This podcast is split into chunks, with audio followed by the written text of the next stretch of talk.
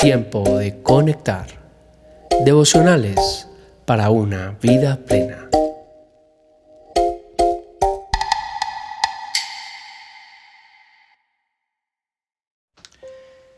Tiempo de conectar, enero 29.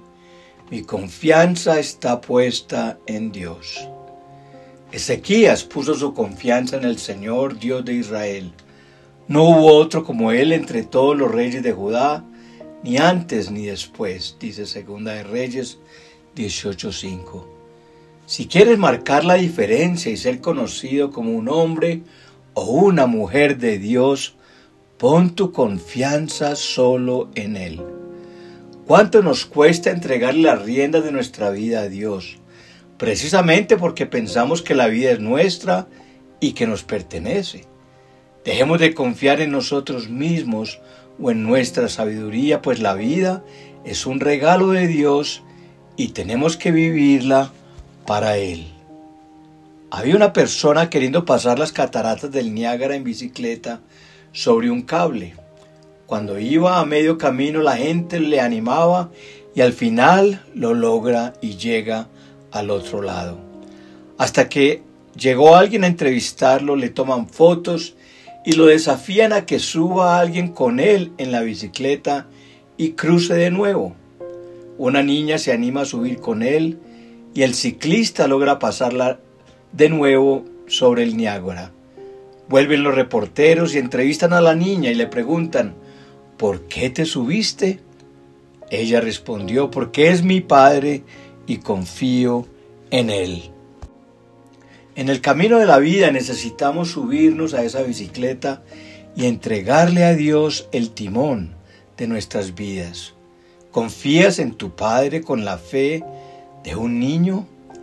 Isaías 12.2 dice, miren, Dios ha venido a salvarme, confiaré en Él y no tendré temor. El Señor Dios es mi fuerza y mi canción, Él me ha dado la victoria. Confiar es diferente a creer. Cuando confiamos, dentro de nosotros mismos hay una convicción profunda, similar a, la de la niña que tenía la certeza de que no le sucedería nada malo porque su papá la haría pasar al otro lado sin ningún problema. No dejes de tener la confianza en Dios como la de un niño. La confianza en Dios te dará fuerzas, te hará cantar en medio de los problemas y tendrás una victoria que contar. Josué 6.1 dice, las puertas de Jericó estaban bien aseguradas por temor a los israelitas. Nadie podía salir o entrar. Pero el Señor le dijo a Josué, he entregado en tus manos a Jericó y a su rey con sus guerreros. Tú y tus soldados marcharán una vez alrededor de la ciudad. Así lo harán durante seis días. Siete sacerdotes llevarán trompetas hechas de cuernos de carneros y marcharán frente al arca. El séptimo día ustedes marcharán siete veces alrededor de la ciudad, mientras los sacerdotes tocan las trompetas. Cuando todos escuchen el toque de guerra, el pueblo deberá gritar a voz en cuello entonces los muros de la ciudad se derrumbarán y cada uno entrará sin impedimento. Cuando Dios te llame a una tarea que no parezca razonable, tienes dos opciones. Obedecerle a pesar de no entender lo que pasará o temer y tratar de encontrar otra salida.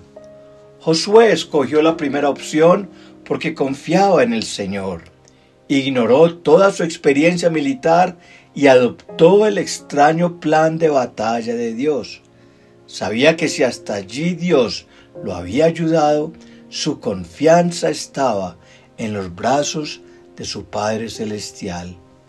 No pretendas obtener respuestas cuando haces oración sin confianza, porque Dios responde a nuestra fe y no al temor.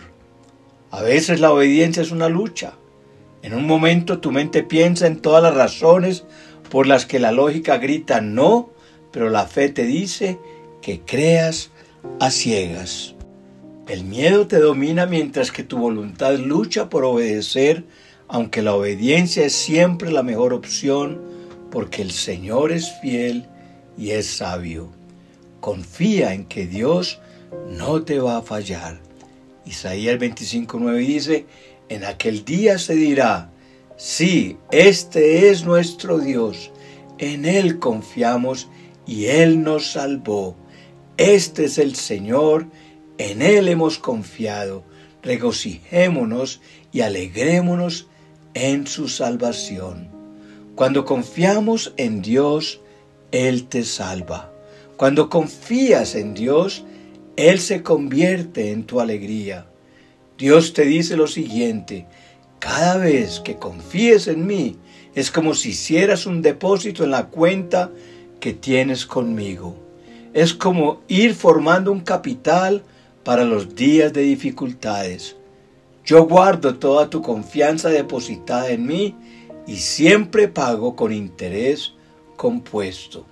Mientras más confías en mí, más te capacito para que lo hagas.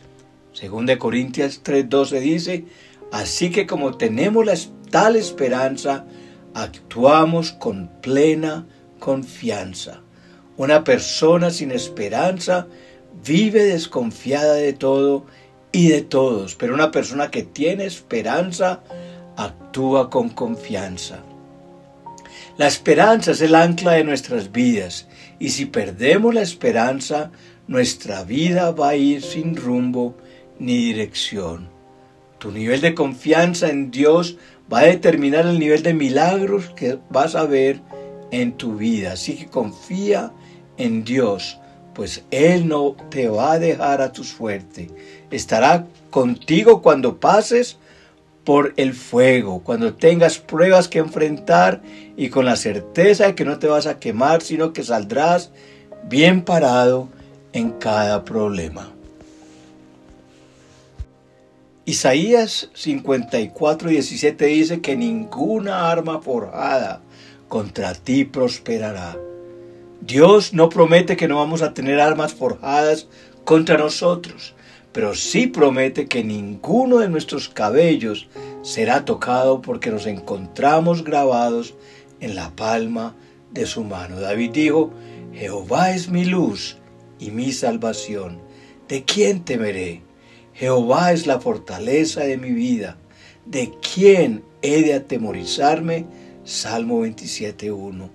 Cuando enfrentamos problemas y aflicciones, si nuestro corazón está establecido en la confianza en Dios, no seremos movidos.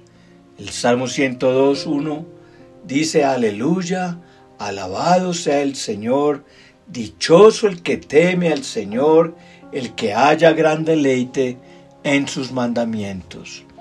El justo será siempre recordado, ciertamente nunca fracasará, no temerá recibir malas noticias, su corazón estará firme, confiado en el Señor, su corazón estará seguro, no tendrá temor y al final verá derrotados a sus adversarios.